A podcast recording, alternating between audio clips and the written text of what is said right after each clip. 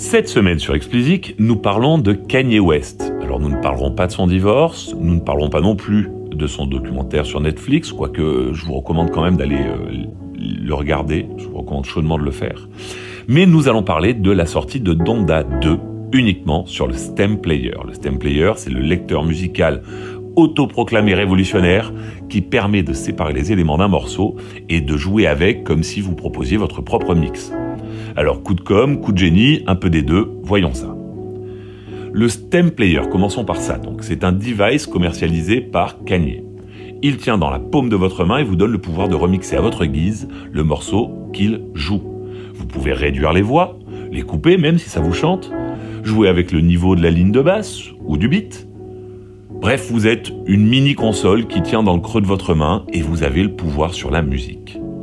La technologie derrière le stem player repose sur une intelligence artificielle qui est capable de séparer à nouveau les éléments qu'un mix avait réunis auparavant. Mais aussi ça permet d'ajouter des effets et de créer des boucles et encore bien d'autres choses d'ailleurs si l'on en croit le, site internet sur lequel on peut se procurer le player depuis quelques mois déjà. Donda 2 deuxième partie de l'album Hommage à la mer de West, est sorti uniquement sur ce player et si l'on en croit l'artiste, ne sortira que sur lui. Dans un post Instagram, il a déclaré Aujourd'hui, les artistes ne reçoivent que 12% de l'argent que gagne l'industrie. Il est temps de libérer la musique de ce système oppressif. Il est temps de prendre le contrôle et de construire notre propre système. Dont à gagné. Avant de parler de la sortie à proprement parler, disons quelques mots quand même de ce player annoncé comme une révolution comparable à l'arrivée du MP3 pour beaucoup d'observateurs. Pour ces observateurs, les intelligences artificielles qui rendent possible l'existence d'un stem player font partie d'une tendance importante qu'ils appellent fluid audio, l'audio fluide, hein, pour vous proposer une traduction de comptoir. Leur conviction est que le fluide audio va ouvrir la porte à des expériences musicales beaucoup plus participatives et révolutionner le rôle du fan. Le MP3 avait fait exploser la notion d'album, et eh bien le fluide audio va faire exploser la notion d'expérience musicale et transformer n'importe quel fan en créateur potentiel. Kanye cible clairement la génération Z, pour qui la musique peut et doit être une expérience interactive. Pensez aux concerts dans les jeux vidéo ou pensez aux fonctionnalités interactives de TikTok, par exemple. En se positionnant comme pionnier en la matière, West compte prendre une place importante et réunir autour de lui des fans ultra impliqués, formant une communauté hybride dans, laquelle pardon, ils sont aussi créateurs.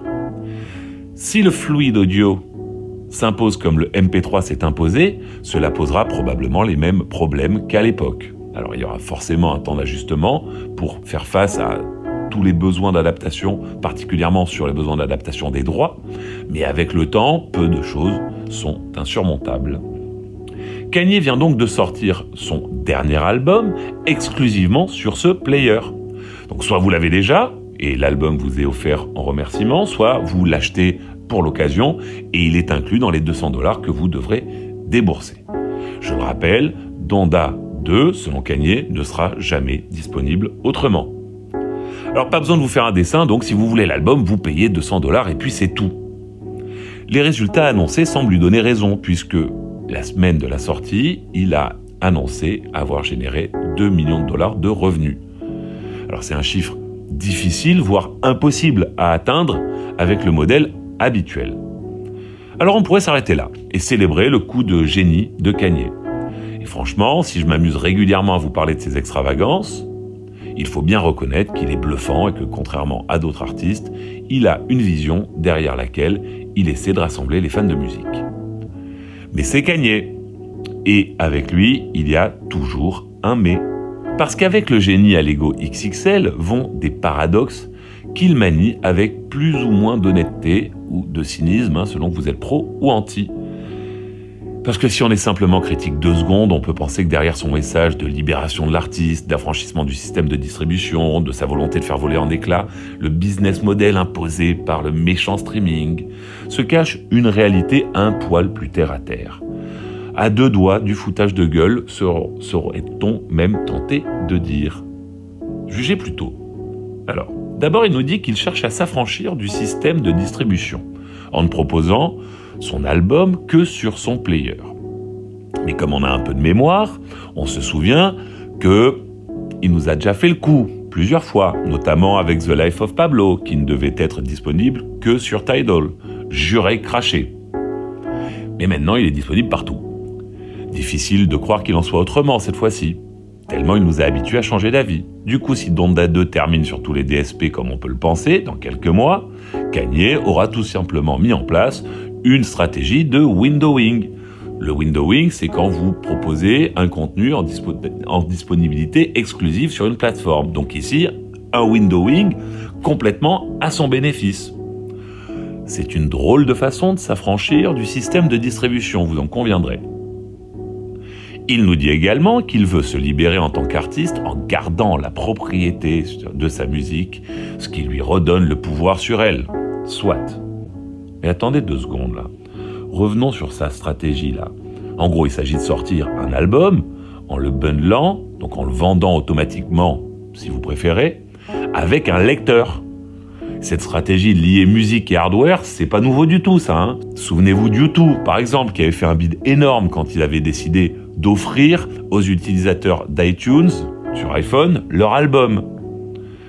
Ce qui est sûr, c'est que ces stratégies n'ont jamais, mais jamais eu pour effet de donner de la valeur en plus à la musique. C'est tout l'inverse. La musique devient à ce moment-là un simple contenu qui sert d'argument de vente. On est loin de la libération de l'artiste et de la volonté de lui redonner le pouvoir. C'est lui qui devient l'accessoire d'un lecteur. Bien quand même le comprendre. Et enfin, il nous dit qu'il veut briser le business model du streaming dans lequel les artistes ne touchent que 12% de l'argent que gagne l'industrie. Donc à le croire, tous les artistes sont également touchés par le business model qui les désavantagerait tous. Et avec son player, il arrive à faire 2 millions de revenus en première semaine, ce qui semble prouver qu'il a raison. Sauf que, attendez deux secondes là, les chiffres qu'il annonce sont un peu simplistes. Il aurait pu parler d'un d'autres chiffres, pardon, qui aurait éclairé les choses d'une toute autre lumière. 0,7% des artistes captent 90% des revenus dans le streaming. Donc pour 99%, 99,3% des artistes, le streaming n'est pas un modèle économique viable. Il faut donc essayer de le changer. Ok, bravo Kanye de montrer la voie. Mais attendez un instant, il ne faudrait pas un peu de notre gueule là, le père Kanye? Parce que lui, il n'est pas dans les 99,3% d'artistes, il est plutôt dans les 0,7% qui se goinfrent avec le streaming. C'est pas un petit indé qui doit trouver des solutions pour survivre, hein. On, en est loin même. Et on pourrait continuer comme ça pendant un moment, vous l'avez compris, l'objectif ici est pas d'enterrer Cagné. Hein, et ça remet en rien en cause le fait que le fluide audio soit une tendance à suivre à la loupe. Ça a le potentiel de changer le business en profondeur à moyen terme, hein, faut bien le comprendre. Mais ça remet pas en cause le fait que Kanye non plus ait une vision et que ce soit un artiste à l'avant-garde sur beaucoup de sujets. Il faut vraiment le garder en tête. Mais ça permet quand même de relativiser et de voir que derrière toute la com qu'il met en place pour se donner le rôle du chevalier blanc de l'industrie musicale, il y a quelques paradoxes amusants à décrypter. Allez, c'est tout pour cette semaine. Comme d'habitude, si vous ne l'avez pas encore fait, abonnez-vous à la newsletter. Le lien est en description. Pour me soutenir, donnez-moi 5 étoiles sur Apple et abonnez-vous où que vous nous écoutiez.